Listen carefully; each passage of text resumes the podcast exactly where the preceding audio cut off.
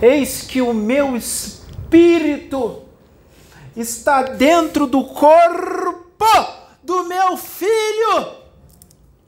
Eis que a palavra dele é fogo. Eis que eu levantei o meu filho como atalaia da minha casa, como meu varão de guerra, como a minha voz. Ai de vós, levantar-se contra o meu filho, ai de vós, contestar a palavra do meu filho, porque estarás contestando a minha palavra, a minha voz estará contestando a minha vontade. Eis que é necessário, porque há muito eu venho falando, há muito eu venho usando os meus, os meus atalaias, meus instrumentos, a minha voz, os meus guerreiros, e os seus corações estão endurecidos para mim. Vós estáis cegos, vós estáis surdos, vós estáis mortos para mim. Eis que eu levanto meu filho como Ezequiel, para dar vida aos ossos secos para através da palavra dele reavivar suas almas. Eis que ele não será compreendido, porque vós não me compreendem, não compreendem o meu agir, não compreendem o meu mover, não compreendem os meus desígnios. Eis que eu sou Deus. Eu criei suas almas, eu criei o universo, eu criei as galáxias, eu criei todos os universos e todas as vidas.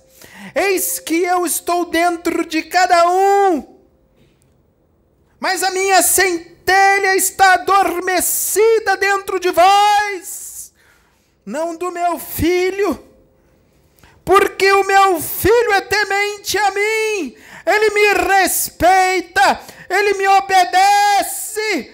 Meu filho em quem eu confio, em quem eu comprazo.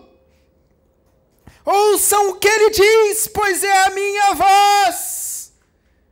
Quem és tu para contestar o meu agir e o meu mover através dele? Eis que eu sou Deus, tu és criatura. Quem é Deus? Eu ou tu? Ai de ti, se levantar contra o meu filho, pense bem. O que vai fazer, pense bem. O que vai falar para ele, porque estará fazendo a mim? Pense bem. Ai de ti, filho, se não fazer o que tu vieste fazer na terra, eu te sustento, eu te fortaleço. Eu sou o teu Deus. E tudo que é falado aqui se faz necessário. Ouviste bem, filha? É necessário porque há muito eu venho tentando falar contigo, mas tu não me ouve por causa do teu ego. Eis que tu é uma serva fiel. Eis que tu também é a atalaia da minha casa, mas é necessário, é necessário evoluir mais, é necessário crescer mais, é necessário filhos rebeldes, não são tementes a mim, não me amam, não ouvem a minha voz, escarnecedores, incrédulos.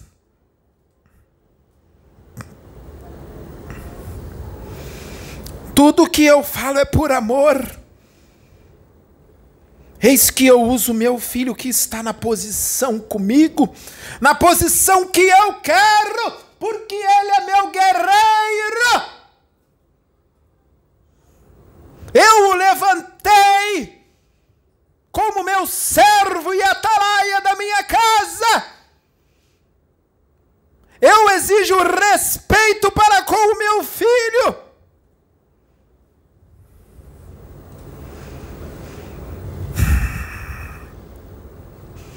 Eis que vos deixo a minha luz, a minha paz, a minha bênção e a minha graça vos basta. Ria!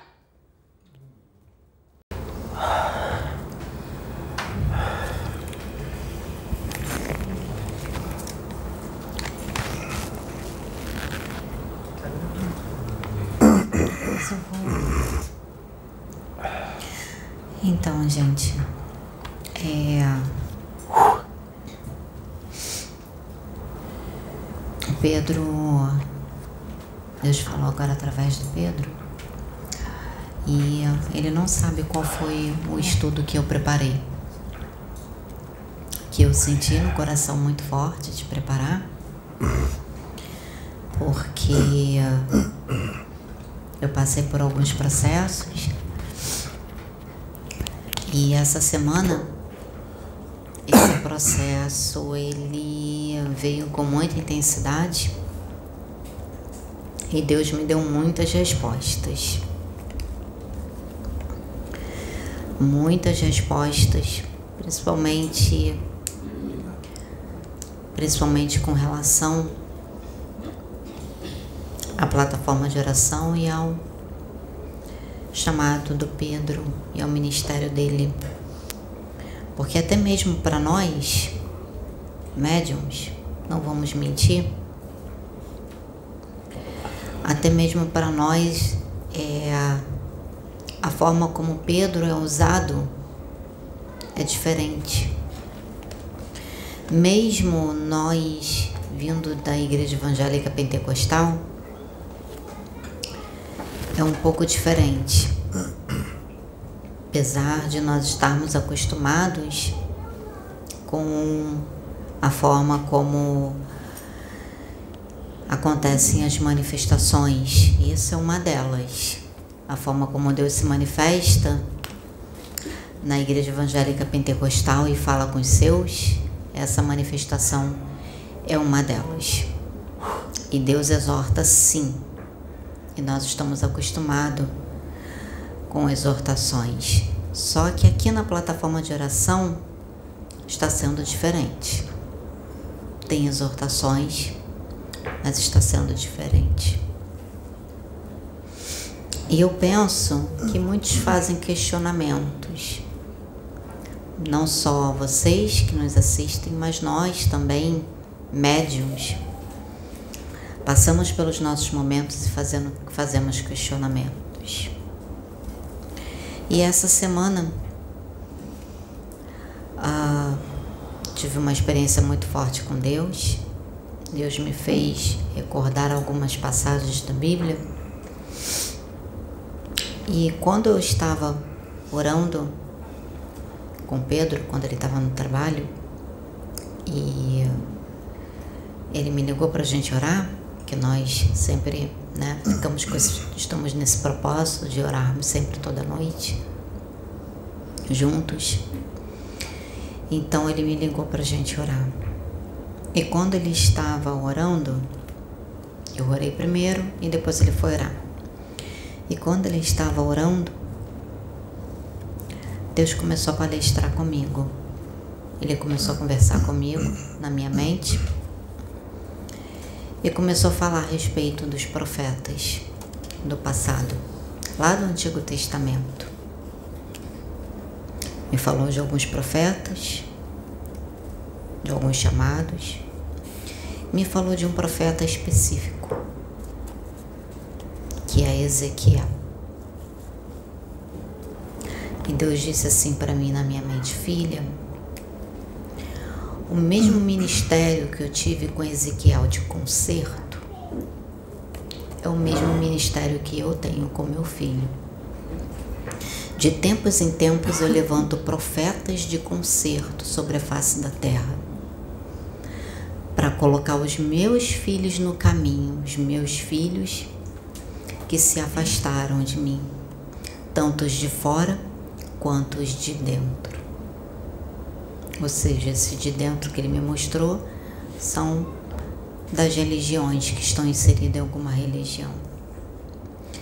E agora chegou o tempo em que eu vou levantar profetas, como antigamente, para exortar o meu povo. Porque é necessário. Porque estão se tornando casa rebelde estão se tornando povo rebelde. Então estou eu levantando, vou levantar profetas neste tempo para exortar o meu povo, para exortar os meus filhos a voltarem a sua face para, para mim, a se consertarem, a consertarem os seus maus caminhos, consertarem as suas veredas. Então eu fui pesquisar sobre Ezequiel. E algumas passagens, são muitas passagens, né? Eu fui ver na Bíblia, eu vi a forma como Ezequiel ele era usado por Deus, e Ezequiel exortava mesmo. Deus usava Ezequiel em profecia e exortava mesmo muita coisa. Então, uma das coisas que me chamou a atenção é que o chamado de Ezequiel, Ezequiel não recebeu o chamado antes dos 30, porque lá no costume, uma coisa que eu pesquisei, que eu vi, que no costume, para ser profeta, né, tinha que ter o chamado era chamado para ser profeta do templo, né? Enfim, como sacerdote. No costume deles, se eu não me engano, é, acho que era com 30 anos, porque passava por um processo e com 30 anos ela era levantado para como sacerdote. Só que Ezequiel, o povo judeu, ele foi levado para o exílio. E Ezequiel teve o chamado profético dele justamente durante o exílio. Então ele nem chegou a passar pelo processo que ele tinha que passar lá na terra dele, pelo processo todo, para ser um profeta, para ser levantado como profeta. Então ele não foi levantado como profeta pelo homem, ele foi levantado como um profeta por Deus, porque naquele tempo já existia isso, os profetas do rei e profetas de Deus. O profeta do, do rei era o rei lá, enfim, que levantava, que tinha seus profetas. E Ezequiel não. Ezequiel foi levantado profeta durante o exílio dos judeus na Babilônia. E durante esse período de Ezequiel, ele teve um local que ele se estabeleceu. Durante o exílio, teve um local que ele se estabeleceu, que foi a beira do rio Quebá. E ali na beira do rio Quebá, ele ensinava as leis para as pessoas. Era usado para exortar, mas ele também ensinava as leis. É o que acontece aqui na Casa Plataforma de Oração através do Pedro. Ao mesmo tempo que ele é usado para exortar, mas você vê quanto de conhecimentos que são trazidos através dele. E uma coisa interessante, que a gente acha que a mediunidade, né, a escola de médios, enfim, a gente acha que é recente, né? Mas na verdade não. Vem lá de trás. Vem lá do Antigo Testamento que foi Ezequiel que fundou a escola de profetas. E essa escola de profetas, ela começou lá na beira do rio Quebar. Então não existiam templos, era na beira do rio Quebar.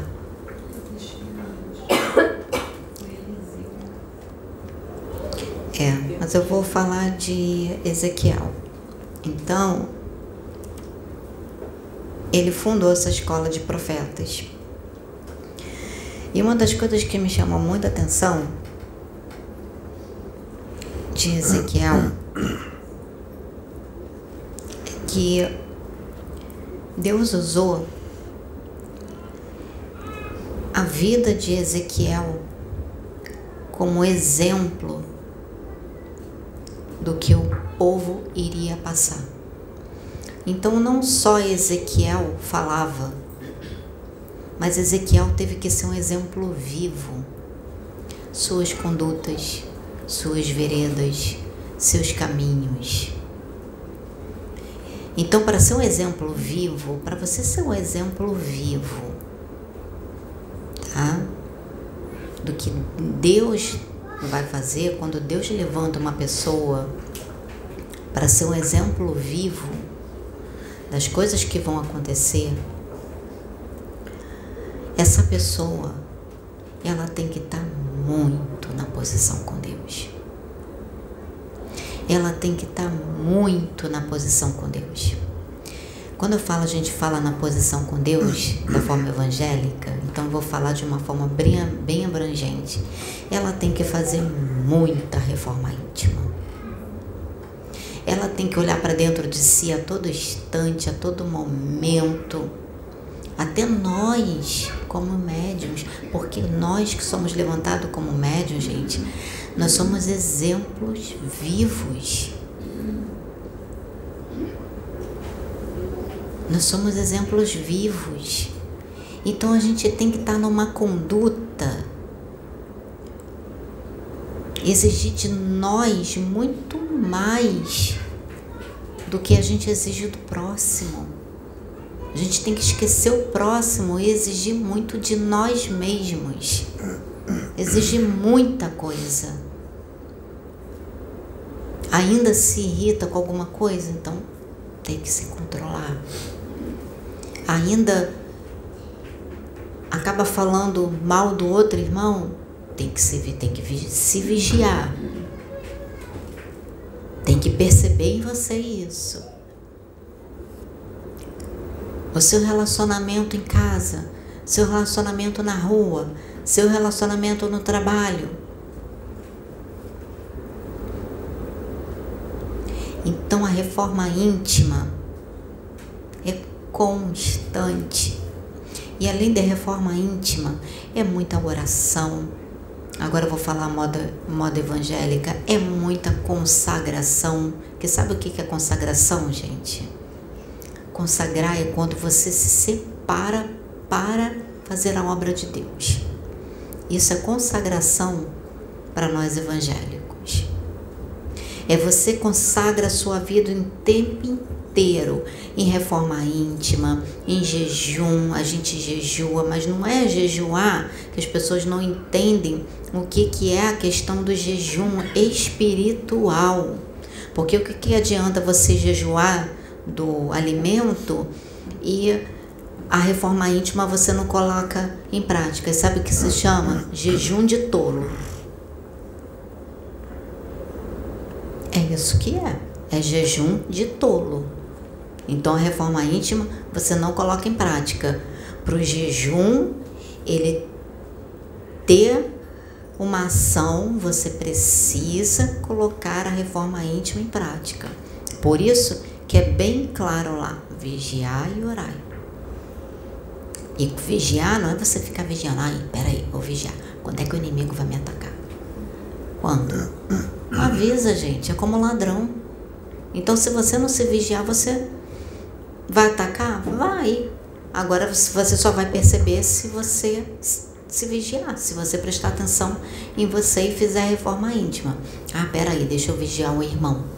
Deixa eu ver o que, que o irmão tá fazendo. Ó, oh, irmão, você não tá na posição não, hein? Mas você tá? Você tem autoridade para chegar e exigir algo do irmão? Você está verdadeiramente na posição com Deus? Para ter autoridade de Deus sobre você para poder exigir algo, para falar algo ou, ou até mesmo exortar alguém? Tá entendendo, gente? Então isso é muito sério. Compromisso com Deus é muito sério. Que Deus não é Deus de brincadeira, não. A espiritualidade não está aqui para brincar, como muitos acham que a espiritualidade está aqui para brincar de casinha. A espiritualidade acha que está aqui para brincar de religião. E não é isso.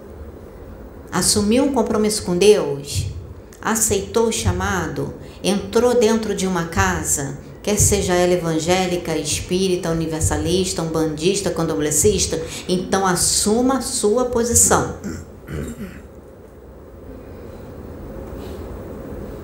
E faça a reforma íntima. Então a gente está aqui, a gente recebe lambadas, a gente recebe exortação o tempo inteiro para o nosso aprimoramento. E assim era com Ezequiel. Vocês acham que o que ele passou lá no exílio foi o quê? Foi aprimoramento. Para ele se aprimorar. E a gente passa pelo nosso exílio todo santo dia. Todos nós passamos pelo nosso exílio. Cada um da sua forma. Mas não deixa de ser um exílio. O exílio do aprimoramento. A gente costuma falar exílio. Exílio é aprimoramento. Exílio é para conserto. Deserto é para conserto. Tá passando deserto? Dá glória a Deus. Agradece. Tá passando no exílio? Dá glória a Deus. Agradece. Exílio é isso. Tem que reclamar, murmurar, chorar, espernear, bater o pé como criança. Exílio é isso. E Ezequiel teve que passar pelo exílio dele. Assim como nós, assim como Pedro, está tendo que passar pelo exílio dele. Passar pelo deserto dele. Não parou, não. Vocês estão achando que parou? Parou, não. Continua. Exílio é para a vida inteira. Deserto é para a vida inteira. Mas a única diferença é a alegria que a gente sente de servir a Deus, mesmo no exílio, mesmo no deserto. Essa é a diferença. É a alegria que a gente sente, sabe por quê? Eu não esqueço jamais uma coisa que me foi dita. Jamais. Quem sofre por amor a Deus nunca padece. Sabe por que, que nunca padece? Porque a alegria é no espírito. Isso aqui fica mas o espírito não. Então a alegria do espírito é muito maior do que essa alegria que está aqui a passageira. E foi isso que Ezequiel enxergou. Então em nenhum momento ele murmurou no exílio. Em nenhum momento ele murmurou lá no que ele estava passando. Pelo contrário, ele serviu a Deus sofrendo, mas com muita alegria no espírito. Sabe por que, que ele serviu a Deus sofrendo? Ezequiel era casado. Ezequiel era casado. E Ezequiel perdeu a mulher dele durante o exílio. E ele recebeu uma ordem de Deus. Que Deus disse assim para ele: Tu não lamentarás a perda da tua mulher. Deus disse isso para Ezequiel. Então tá passando pelo processo? Não lamenta não. Perdeu alguma coisa na tua vida, mesmo que não seja pessoa, por quê? Por que, que Deus falou isso para Moisés? Porque o espírito é imortal. O que morreu foi o invólucro. O espírito é imortal, o invólucro, isso aqui foi o que morreu. Então a gente tem que entender isso. A gente tem que entender, apesar de ter os sentimentos, então a gente tem que enxergar isso. Enxergar não é só a pessoa, é até matéria, tudo. Esse tá passando é porque tem propósito. Porque se não fosse para Ezequiel passar no exílio, não ia acontecer. Se aconteceu, teve um propósito. Se ele perdeu a mulher dele, Deus recolheu ali durante o exílio, teve um propósito. Então, tudo na nossa vida é com propósito. Tudo. Absolutamente tudo. Tudo. Então, Ezequiel sentiu dor. Mas ele seguiu o que Deus falou. Ele seguiu. Porque o que ele sofreu ali com a perda da mulher, Deus falou para ele: Eu vou ensinar, você vai ser o exemplo vivo. Um exemplo vivo. E essa perda, gente, ela pode ser muitas coisas. Tudo aquilo que o nosso ego é agarrado é uma perda. Se torna uma perda para gente, para carne, humanamente falando. Mas só que o que Deus prepara na nível da questão espiritual é muito maior.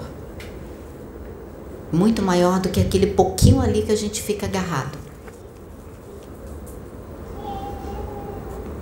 Então eu volto a falar, tá passando pelo exílio? Agradece a Deus. Canta, louva. Tá passando pelo deserto? Agradece a Deus. Canta, louva. Porque foi isso que Ezequiel fez. Seja firme no propósito. Deus te chamou, você foi direcionado para o chamado, como aconteceu com Pedro, foi direcionado como aconteceu com cada um aqui. Nós fomos direcionados para um chamado. E quando a gente é direcionado para um chamado, não pense que é, que é que vai ser fácil não, vai ser muito árduo. Muito. Vai ter momentos que nós vamos caminhar em cima de espinhos. De tão árduo que será. E esse momento aqui pra gente, pra casa plataforma de oração, ainda não chegou não. A gente está sendo só preparado para o momento que vai chegar. Isso tudo que a gente está passando aqui, vocês estão achando que é muito? Né? Não. Não é não. Ainda vai vir muito mais. Então, às vezes as coisas que acontecem na nossa vida que Deus diz, como falou para Ezequiel, não se prenda a isso, não lamente a morte, a perda da sua mulher. Ele fala isso o tempo todo para gente. Por que, que você está se prendendo a essa coisa tão pequenininha? Não se prenda a isso. E quando você enxerga isso, e você vai além, você enxerga e você vai, você deixa, você se entrega, você faz a sua parte, a reforma íntima que você precisa fazer, a forma como você é usado com a autoridade de Deus e Deus usa até a sua vida como um exemplo para muitas pessoas. Como Deus fez com Ezequiel e Deus está fazendo com Pedro, porque a vida dele é um exemplo vivo. O exemplo vivo é como se fosse tipo assim um sinal que Deus está dando. Deus não usa as coisas loucas deste mundo para confundir as sábias, os grandes sábios, pseudo-sábios? Pois é. Gente, eu quando eu conheci o Pedro, os únicos vocabulários que tinha o Pedro, no vocabulário que tinha na boca do Pedro, na mente dele, era mulher, mulher, mulher, mulher, mulher, mulher, mulher. Tô mentindo? Agora olha isso. Ainda bem que era mulher, né? Olha isso. Vocês estão entendendo? Ele não tinha, ele não estudava, a vida dele era para aquela futilidade toda. Agora a vida dele tem sentido. Agora você chega, você conversa com ele e dá gosto de você conversar com ele, porque só traz enriquecimento, vocabulários. Antigamente, as pessoas até, algumas pessoas até que se afastavam, por quê? Porque ele não tinha conteúdo na mente dele para poder conversar. A conversa dele era de noitada, era de mulherada, de quantas pegou, de.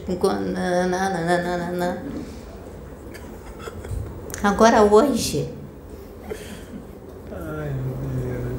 Hoje você senta e você conversa e tem conteúdo e não sabe falar outra coisa, porque isso é conosco.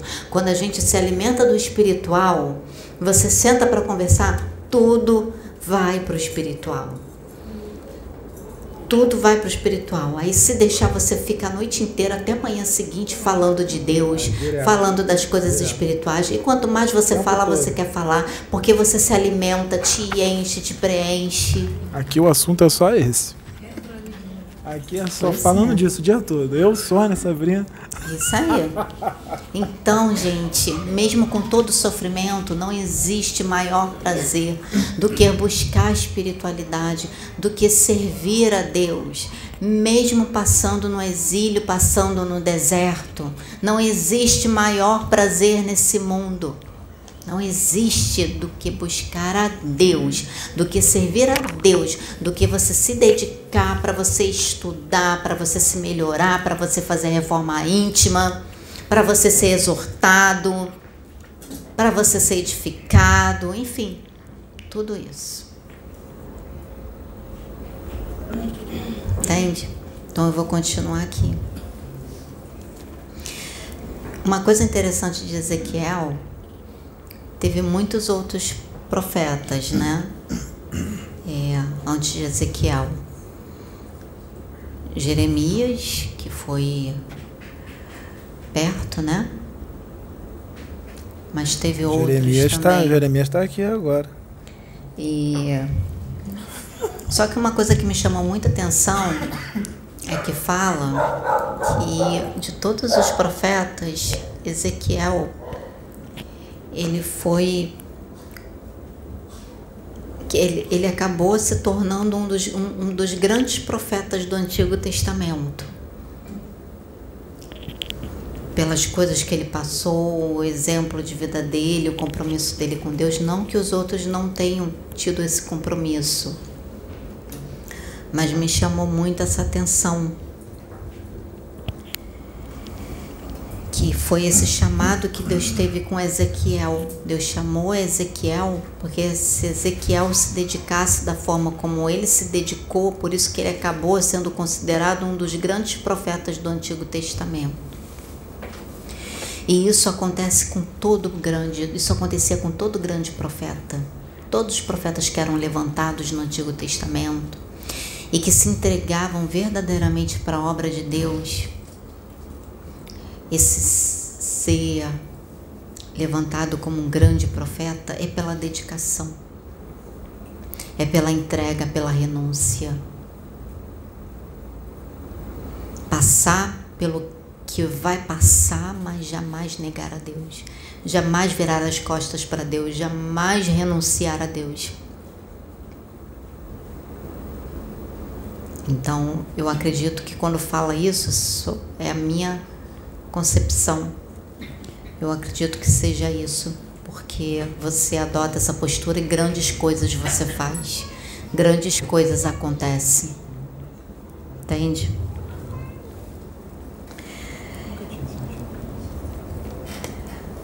Como eu falei, né? No processo que ele passou no exílio, ele foi capacitado. Ele teve que fazer muita reforma mas uma palavra, uma coisa que me chama muita atenção na Bíblia é que fala que ele foi capacitado pelo Espírito. Mas sabe por que, que ele foi capacitado pelo Espírito? Porque se ele não tivesse feito reforma íntima, ele não poderia ter sido capacitado. Só é capacitado pelo Espírito, por Deus, pelos mentores, por aqueles que são representantes de Deus, que são enviados por Deus. Só é capacitado quando se faz verdadeiramente a reforma íntima.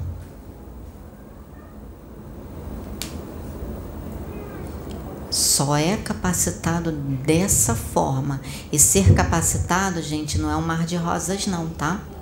Você é provado para ser aprovado. Você é provado, você é testado para ser aprovado. Então, tá passando pelo processo, não reclama porque está sendo provado. Está sendo provado para ser aprovado. Porque está sendo, está recebendo a sua capacitação. Vocês acham que a capacitação ela acontece como?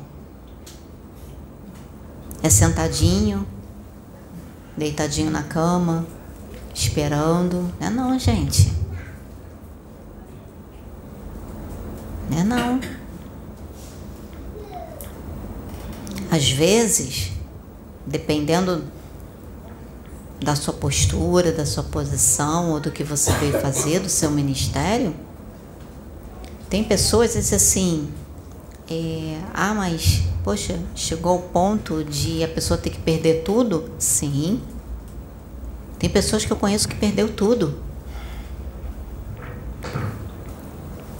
Pessoas que eu conheço que perdeu tudo. Acho que está falhando aqui a pilha. É assim mesmo. Fala mais de volta. E ficou ali firme e forte. Firme e forte. Então, isso também é passar pelo processo. Sabe por quê? A gente tem que passar pelo processo?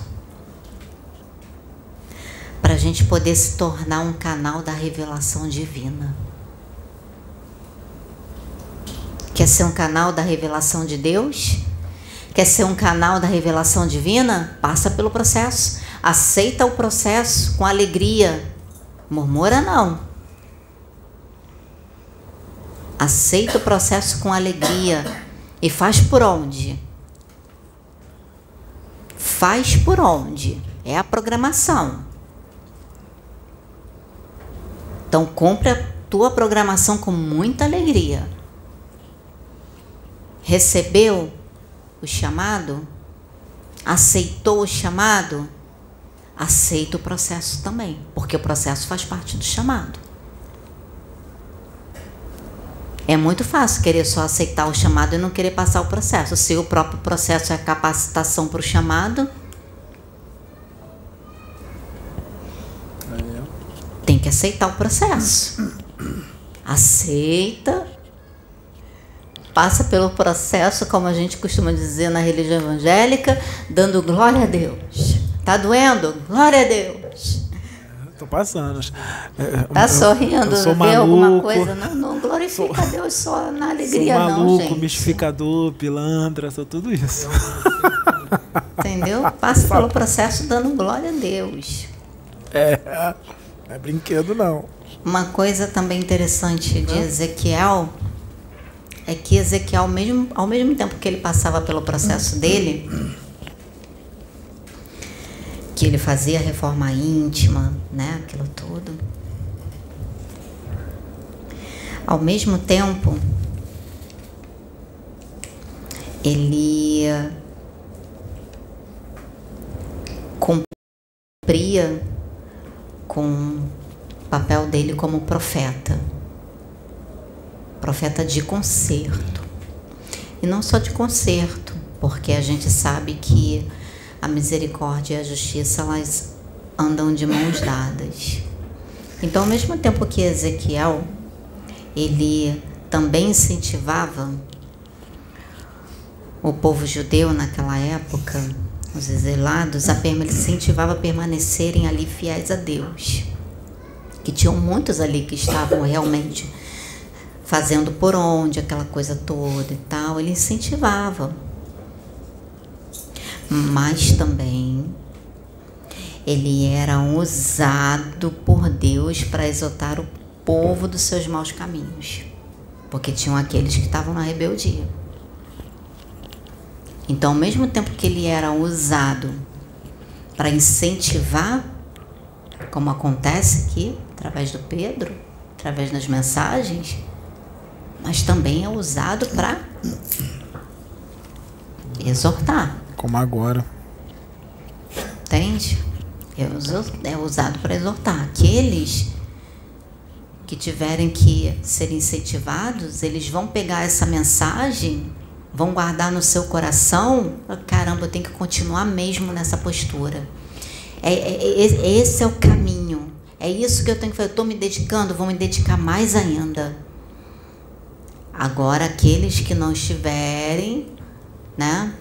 Ou uma coisa ou outra. Ou vão aceitar, vão enxergar, ou então vão atacar. E quando ataca é porque no fundo, no fundo, não aceitou a exortação, ou seja, não quer se consertar dos seus maus caminhos. Incomodou. Porque eu parto do princípio seguinte: incomodou, sentiu alguma coisa, que isso é uma coisa que eu estou prestando muita atenção em mim, sentiu alguma coisa, viu, é porque existe alguma coisa dentro de você que tem que mudar. Pode não ser numa grande proporção, mas tem. Mas existe. Então tem que mudar. Entende, gente? Então Ezequiel era muito usado dessa forma. E Ezequiel ele foi muito incompreendido. Seu ministério foi muito incompreendido. Porque ele uh, anunciou o julgamento sobre Jerusalém julgamento divino sobre Jerusalém, ele anunciou e diz assim: "Ah, mas Deus Deus é Deus de amor, então ele só vai mensagens bonitas, aquela coisa e tal". É, e a justiça? A justiça divina fica onde nisso tudo? Deus não exorta? Não fala que o pai que ama seu filho a todo tempo corrige? Então, às vezes, essas mensagens duras, a forma como Deus usava, o profeta lá no Antigo Testamento, né, os profetas do Antigo Testamento, era a forma que eles entendiam e que está sendo, infelizmente, está sendo hoje agora assim também. infelizmente está sendo hoje assim também. Está tendo que voltar os antigos profetas, ministério de antigos profetas, para poder exortar os povos, porque os que estão aí acabam não querendo muito esse ministério de conserto, porque você vir com o ministério de conserto e abraçar esse ministério de conserto é árduo. Pode ter certeza que você vai ser incompreendido, você vai ser atacado, você vai ser apedrejado, porque ninguém quer ouvir as verdades sobre si mesmo. Ninguém quer. A maioria quer que Deus venha, use um profeta para passar a mão na cabeça, para fazer assim, ó. E quando chega e mostra, aí fica com raiva. Tá entendendo, gente? Então é esse o ministério que Deus me mostrou que tem através do Pedro. E não tem só isso, né? Ezequiel foi usado também, eu com a minha colinha aqui. Ezequiel foi usado também que ele anunciou o julgamento divino sobre as nações as nações estrangeiras. Vocês querem saber sobre isso tudo? Leia o livro de Ezequiel. Vai lá, tá lá na Bíblia. Pega lá desde o primeiro capítulo que vocês vão entender a história toda de Ezequiel. E depois no finalzinho ainda vou dar a história de todos os profetas para vocês poderem. Vou falar o nome de todos os profetas, está lá na Bíblia, para vocês poderem pesquisar e ler. É bom saber sobre tudo isso, porque tudo isso faz parte da nossa história tudo isso fez parte. Se nós chegamos ao momento ao qual nós chegamos, está lá na Bíblia. Apesar de ter algumas né, mudanças, mas e interpretações errôneas do próprio homem, Mas já com o conhecimento que vocês estão tendo hoje, né? Com a expansão de consciência que vocês estão tendo hoje, então assim como eu, pega a Bíblia que você vai conseguir entender, associa a Bíblia aos conhecimentos e nesse momento ora Deus e você e pede, pede para Deus, pede para o Espírito, para o mentor que vai estar ali do teu lado, para ele te guiar, te intuir, te ajudar na interpretação, porque é assim que eu faço. É assim que eu faço e o rolo desce. Assim que eu faço e o rolo vem. E Ezequiel também profetizou após a destruição da cidade, quando a cidade foi destruída, aí o Ezequiel ele foi usado para profetizar a restauração e a misericórdia para o futuro. Ou seja, precisaram passar por tudo que passou, pelas escolhas, precisou, como o pai João mesmo diz, do remédio amargo, que poderia ter sido diferente para depois poder ter a misericórdia para o futuro.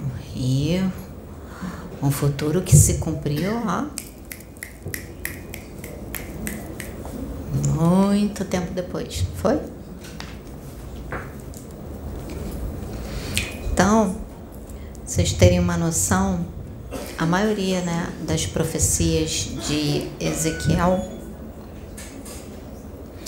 como eu falei, elas foram ser cumprida muito tempo de, depois, muitas das profecias de Ezequiel com a vinda do Cristo.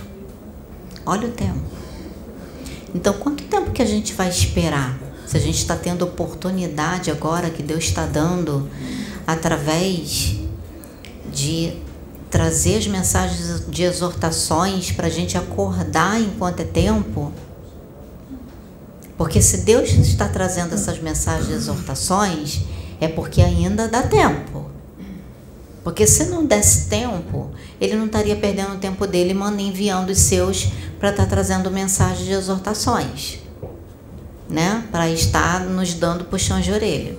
Então, se ele está fazendo isso, é porque ainda há tempo de mudança. Há tempo de mudar.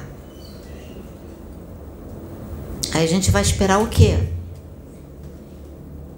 Vai esperar passar por todo o processo para depois muito, muito, muito, muito, muito lá na frente. Ou seja, a gente vai porque uma coisa que eu penso, gente, é o seguinte, sobre regeneração. Firmarmos a regeneração no tempo estabelecido pela espiritualidade depende de nós. Depende muito mais de nós do que da espiritualidade. Vocês sabiam disso? Pensa sobre isso. Depende de nós. A gente vai fazer o quê? Vai aceitar escutar o que tem que escutar ou vai fazer que nem uma criança deitar no chão, se jogar no chão e fazer birrinha?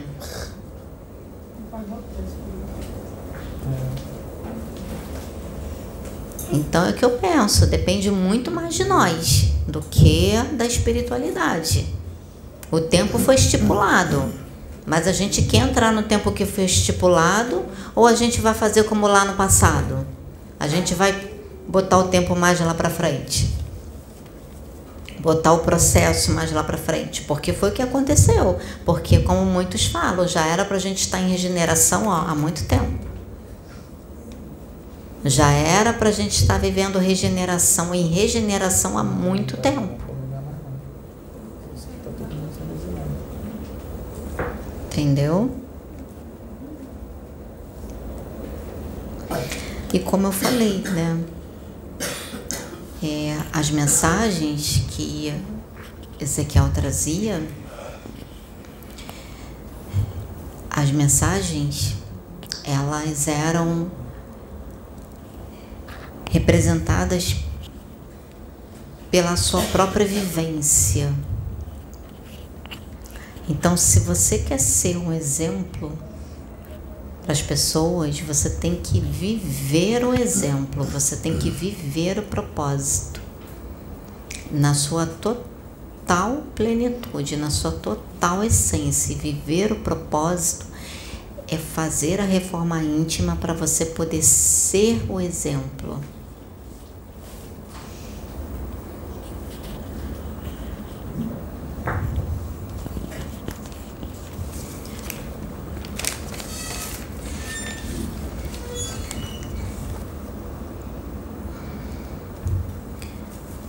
Esse viver o exemplo, gente, viver o propósito, a gente costuma dizer, é, vivencie o propósito.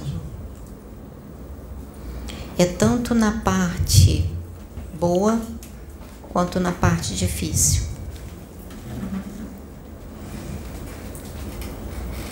E assim foi com Ezequiel, e assim está sendo com Pedro, está sendo com todos nós aqui. E vai continuar sendo enquanto nós estivermos aqui, de coração sincero, abraçando a causa, abraçando esse propósito, renunciando muitas coisas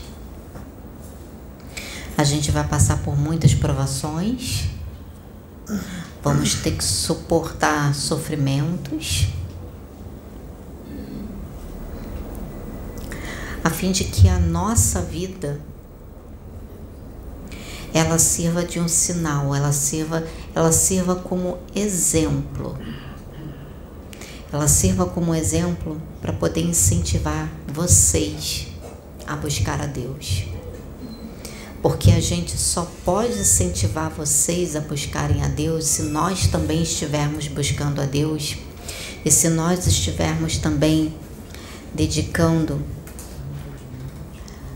para nós mudarmos, para que assim a gente possa incentivar vocês a buscar por mudança também. Mudança interior, mudança de si mesmo, ao arrependimento, a uma comunhão maior com Deus. Então, esse foi um dos chamados de Ezequiel. E esse está sendo o chamado do Pedro. E esse está sendo também o nosso chamado, porque o que nós viemos fazer, viemos fazer unidos. Viemos fazer em conjunto. O Pedro é o que, vamos dizer assim, que está na linha de frente, sim, mas se nós também, médiums, não abraçarmos essa causa, não fizermos a nossa parte,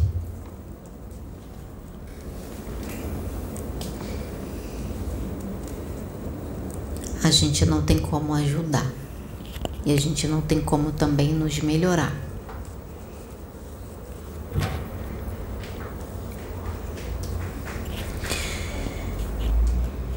Uma das coisas que aconteceu com Ezequiel é que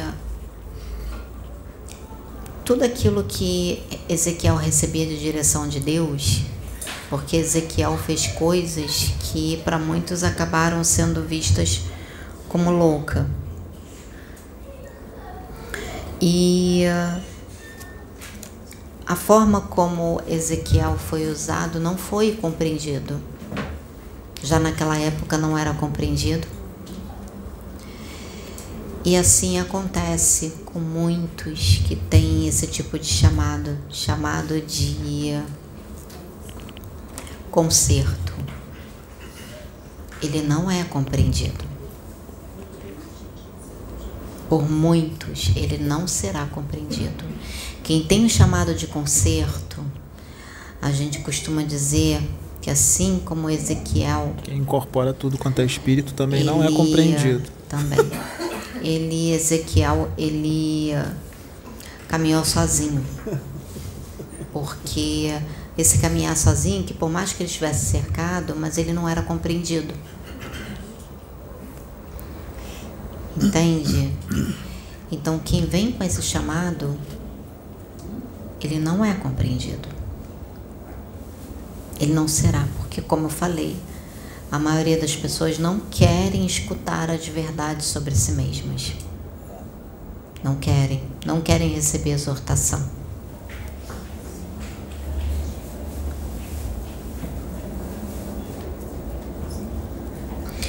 Uma das coisas que hum, eu lembrei muito quando eu li essa passagem, eu lembrei muito da mensagem bem no início, que quem, tava, quem servia de instrumento na época era eu, porque o Pedro não incorporava. Então vinha Detsu, vinham muitos outros espíritos e falavam: vocês não serão vocês serão incompreendidos. Vocês não serão compreendidos. Vocês serão muito atacados. A gente não entendia o porquê que eles ficavam repetindo e eles tanto falavam isso. muito isso, muito, muito. Vocês Agora a gente está entendendo. compreendidos e vocês serão muito atacados. É, Neiva, não brincadeira. E uh, a gente não entendia isso.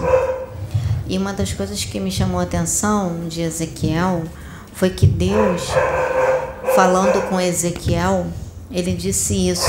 O Senhor avisou a Ezequiel que a casa de Israel não lhe daria ouvidos.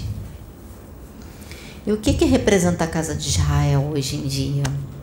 São as religiões, são os lugares, são é, igrejas, é, centros, é, enfim, qualquer local onde se busca Deus. Porque aqui as coisas não estão sendo feitas de acordo com as regras que eles estabeleceram. Então, isso é aí, como eu dizia, Deus falou por quê? Aí não é aceito. Porque a casa de Israel eles não queriam ouvir o próprio Deus. Entende? Então está acontecendo muito isso hoje em dia. E tem uma passagem que eu até peguei, que está aqui, que eu pesquisei, gente. Quando Deus me falou, falou, tá falado, aí eu corri, fui lá. Peraí, peraí, peraí. Achei.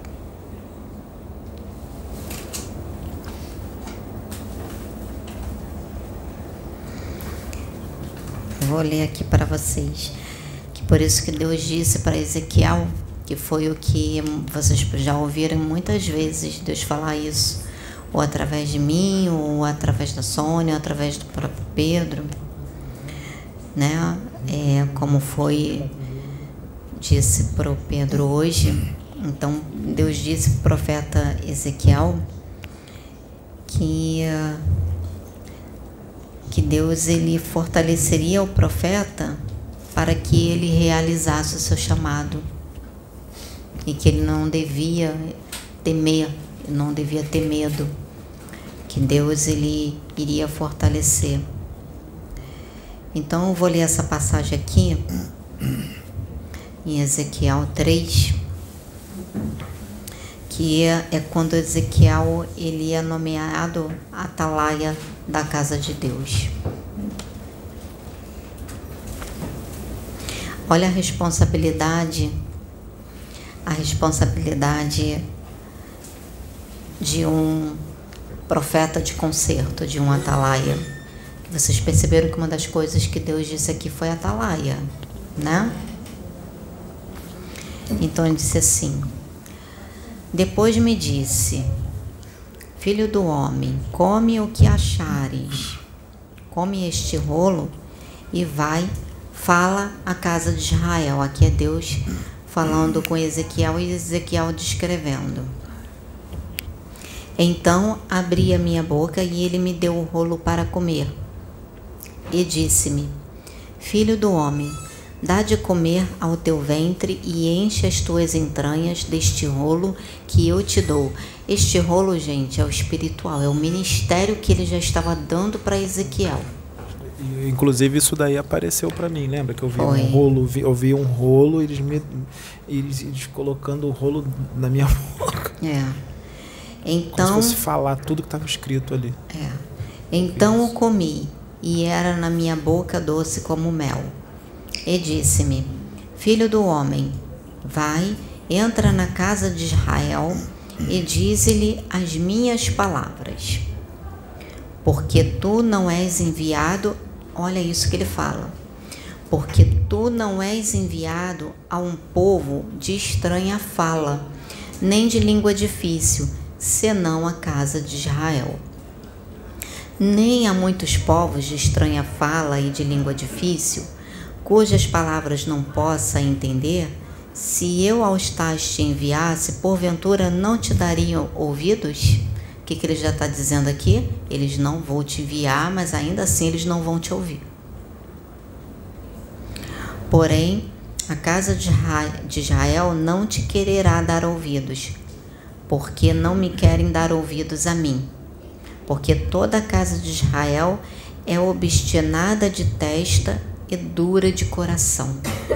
Quer dizer, obstinada de testa quer dizer o quê? Cabeça dura. Fiz como Engraçado, ele falou tudo isso através de mim aqui, eu nunca li isso aí. Fiz como diamante a tua testa, mais forte do que a pederneira. Não os temas, pois nem te assombres com o rosto deles, porque casa rebelde são. Disse-me mais: Filho do homem, põe no teu coração todas as minhas palavras que te hei de dizer, e ouve-as com os teus ouvidos. Anda, pois, vai aos do cativeiro, aos filhos do teu povo, e lhes falarás, e lhes dirá assim: Assim diz o Senhor Deus, quer ouçam, quer deixem de ouvir.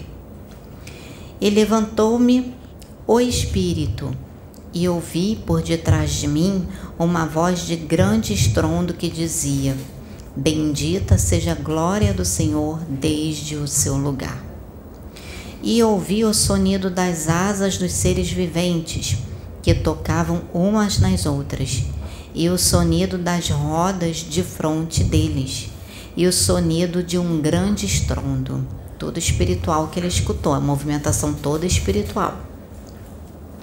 Então o Espírito me levantou e me levou, e eu me fui muito triste no ardor do meu espírito, porém a mão do Senhor era forte sobre mim. E fui até o Abibe, aos do cativeiro que moravam junto ao rio Quebar. E eu morei onde eles moravam, e morei ali sete dias, pasmado no meio deles. E sucedeu que ao fim de sete dias veio a palavra do Senhor a mim dizendo: Filho do homem, eu te dei por atalaia sobre a casa de Israel. E tu da minha boca ouvirás a palavra, e os avisarás da minha parte. Quando eu disser ao ímpio, ímpio quer dizer o quê? Aqueles que, vamos assim, nos caminhos maus, né? Certamente morrerás, e tu não avisarás e tu, e tu não avisares, nem falares para avisar o ímpio acerca do seu caminho ímpio, para o conservar em vida, aquele ímpio morrerá na sua maldade, mas o seu sangue da tua mão requererei. Quer dizer o quê? Vai fala tudo o que eu te disser. Porque se você não falar mesmo palavras de exortações e ele morrer, sem ter ouvido nada, sem ter ouvido nenhuma das palavras, eu vou requerer das tuas mãos a responsabilidade, porque eu te enviei como profeta de conserto. Porém, se avisares o ímpio e ele não se converter da sua impiedade e do seu mau caminho, ele morrerá na sua maldade e tu livraste a tua alma. Quer dizer o quê? Mesmo avisando, e a pessoa escolher permanecer naquele caminho e não mudar, ele não tem mais responsabilidade nenhuma com aquela pessoa. Então essa é a responsabilidade dele. É a responsabilidade do Pedro. Já que eu fui amarrar meu bode, Semelhantemente, semelhantemente, quando o justo se desviar da sua justiça e fizer maldade, e eu puser diante dele um tropeço, ele morrerá. Porque tu não avisaste, no seu pecado morrerá, e suas justiças que fizera não virão em memória, mas o seu sangue da tua mão requererei. Ou seja, até mesmo algum justo, ou seja, aquele que segue os mandamentos de Deus, em algum momento ele se desviar, errar alguma coisa, e ele, como profeta de conserto, não chegar e não se permitir, não, não vou falar, porque isso, porque aquilo, que não sei o que, ele vai ser cobrado. Porque Deus enviou ele como profeta de conserto. Porém, avisando tu, o justo, para que o justo não peque e ele não pecar, certamente viverá, porque foi avisado, e tu livraste a tua alma. Então, eu lembro muito bem, é, durante muito tempo em que eu caminhei na religião evangélica, que eu era muito usada na questão profética para algumas pessoas, tinha momentos que eu deixava de entregar mensagem porque eu percebi que as pessoas não aceitavam e tinha aquela coisa de, sabe, não, a, de meio que te ridicularizar, aquela coisa toda, e você eu e eu me sentia mal por isso, sabe? Eu acabava me sentindo mal. Aí eu cheguei um momento, não sei se a Sônia lembra, eu cheguei um momento que eu não queria mais entregar mensagens. Aí Deus usou um irmão e disse, para mim: Eu te levantei como profetisa da minha casa. Abre a boca e entrega, porque se tu não entregares o rolo da forma como ele entendia, né? Falou isso para mim: Se tu não entregares o rolo e não falar, vou eu cobrar de ti. Aí a partir daquele dia em diante, aí eu passei não mais a guardar. Poderia falar de uma outra forma né? Mas eu entregava, não quando deixava ele, Quando de ele falar. me usou aqui, ele falou, ai de ti se você não fizer o que você tem que fazer. Ele falou, você vai ter que falar tudo que a espiritualidade está intuindo você a falar aqui nos vídeos, você vai ter que falar doa quem doer. Né? Porque as pessoas realmente não suportam ouvir as verdades com relação a si mesmas. Jesus foi crucificado por causa disso. Então, só parei por aqui que era o que eu queria falar, né, de ler aqui a questão do ministério de Ezequiel. É, né, na questão de Deus o fortalecer. E uma coisa que eu pesquisei e eu achei muito interessante que de tempos em tempos no Antigo Testamento de tempos em tempos, Deus ele enviava profetas de conserto. De tempos em tempos ele enviava profetas de conserto. Ezequiel, acho que ele foi enviado 500 e pouco antes de Cristo. Não lembro exatamente quando se foi 528 antes de Cristo, 500 alguma coisa antes de Cristo. E um pouco bem bem antes de Ezequiel, na segunda metade do século 8 antes de Cristo, teve uma sequência de profetas de concerto, que foram os profetas Isaías, Oséias, Amós e Miqueias, que foram profetas de concertos. Aí depois Jeremias veio né, mesmo próximo de, de Ezequiel. Isso, no exílio. Então, é, eu percebo que assim, o que Deus falou para mim no meu coração, disse que Ele estava levantando neste tempo profetas de conserto que ele iria começar a levantar neste tempo profetas de conserto. Neste tempo, ou seja, ainda tempo que a gente ainda tem que passar até se firmar a regeneração. vai levantar porque a casa, o povo de Deus está se perdendo.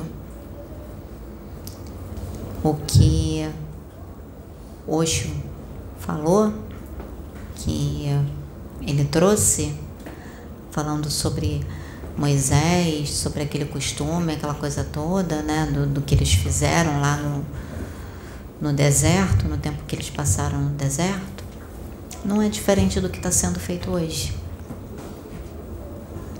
Não é diferente.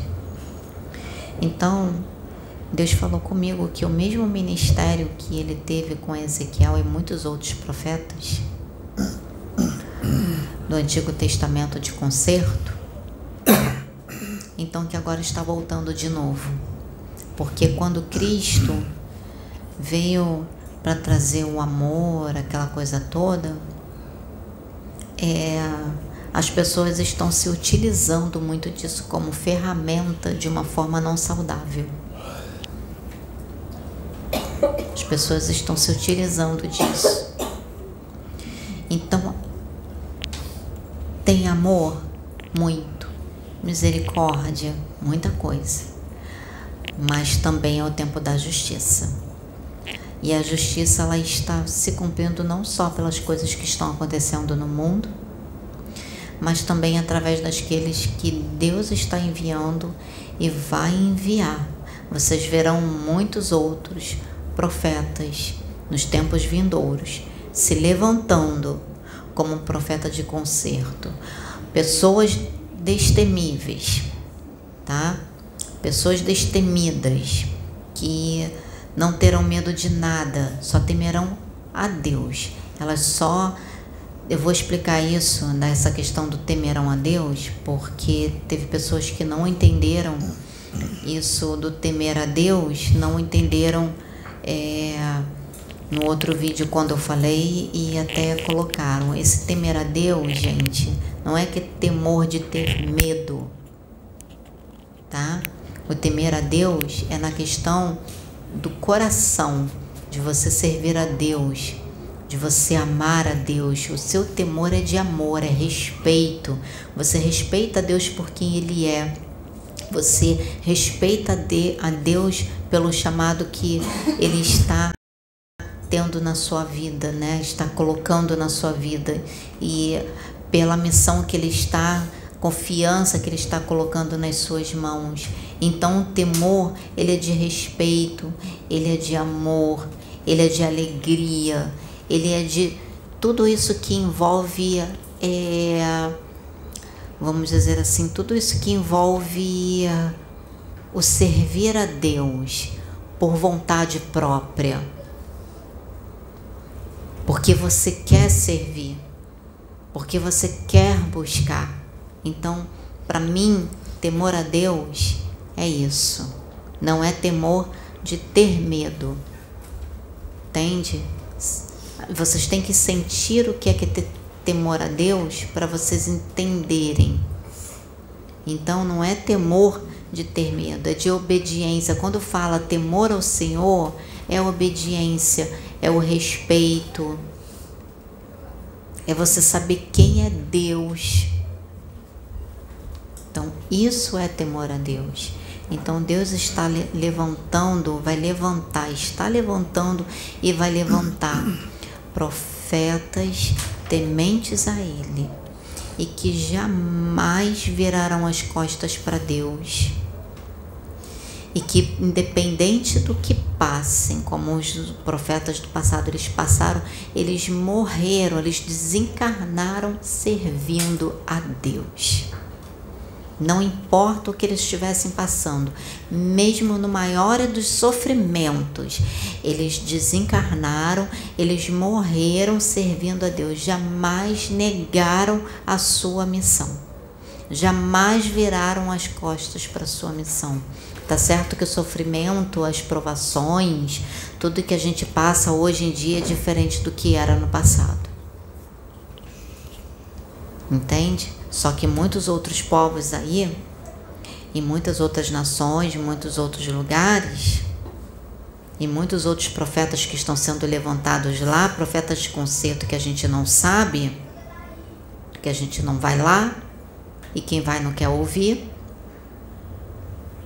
Então, não sabe, estão passando até por coisas muito mais difíceis, piores do que, que a gente está passando aqui. Por isso que eu falo, tá aqui no Brasil, foi levantado como profeta de conserto, está passando por, por certas situações, levanta a mão da glória a Deus. Porque em muitos outros lugares tem profetas de conserto passando por situações piores. E prof... Isso que eu ia falar agora, profetas de conserto sendo trucidados e ficando firmes ali. Tá? Estão pegando os profetas, empilhando assim, tocando fogo. Exatamente. Estão fazendo isso. Literalmente. Exatamente, o que a senhora falou, aqui está suave. Então, Lá o pessoal é queimado vivo, é apedrejado até, sabe, é passado, enfim. Então, nós aqui do Brasil e muitos outros lugares, vocês que estão assistindo esse vídeo, não reclama não. Reclama não. Reclama não, poderia estar sendo muito pior. Poderia estar sendo muito pior. Então, gente. Vários locais do mundo que não aceitam, não estão aceitando a Sim, muitos lugares, como a Sônia falou, não aceitam a pregação, não aceitam, invadem. Então, olha a, a, a morte dessas pessoas. Aí está aqui, não faz a reclama que está recebendo exortação. Então, gente, tá na hora de abrir o olho. Tá na hora de abrir as orelhinhas assim, sabe aquelas orelhinhas de dumbo bem grande, para você poder escutar bem a mensagem. Então abre as orelhas de dumbo, abre bem. E não é ouvir não, é escutar, escuta, ou seja, deixa a mensagem entrar no coração, entrar na mente, avalia a si mesmo. Quem está atacando, quem não está, todos nós temos que nos avaliar. Porque depois que chegar o grande dia, vai ser colocado na balança. Ah, vai. Vai pesar. E quem vai cobrar a nossa própria consciência. Ela tá falando do Ezequiel, eu tive. Eu não sabia, né? Porque eu não tinha conhecimento do profeta. Aí um colega meu que era evangélico, eu contei para ele, perguntei o que que era, que eu tive um desdobramento muito consciente, que eu via umas rodas, que eram duas rodas, assim, uma assim, outra, uma dentro da outra, ficava rodando assim. Aí ele falou para mim, eu via e muita luz assim, muita coisa bonita assim, em volta, né? Duas rodas assim. Aí eu perguntei para ele o que, que era aquilo. Aí ele falou: "Você teve a visão de Ezequiel". Eu falei: "Visão de Ezequiel?". Ele falou assim: "Ah, você teve visão de um profeta, ele viu a mesma coisa que você". Eu vi isso também, negócio das rodas assim. Uma dentro da outra. Pode pesquisar aí na internet, visão de Ezequiel das rodas assim. É. Eu vi aquilo tudo, as nuvens aí. É bem bonito. É, então, gente, leia o livro de Ezequiel. Eu falei agora, volta lá o vídeo, vê os profetas. Vamos ler para vocês entenderem o que acontece aqui na Casa Plataforma de Oração. A forma como Pedro está sendo usado como profeta de conserto. Ah, e profeta de conserto, quando fala para colocar a casa em ordem, é isso aqui, ó. Somos nós tá? Porque quem faz a casa planetária somos nós, são os moradores que fazem a casa planetária. Você faz a sua casa. Então nós fazemos essa casa planetária. Então para a casa planetária tá linda, tá bonita, a gente tem que se mudar, tem que se modificar. Modificar nós mesmos. E aproveita o tempo Aproveita o tempo que ainda resta para vocês fazerem isso, para nós fazermos isso. Aproveita o tempo, enquanto ainda há tempo. Tem isso, enquanto ainda há tempo. Então é isso, gente.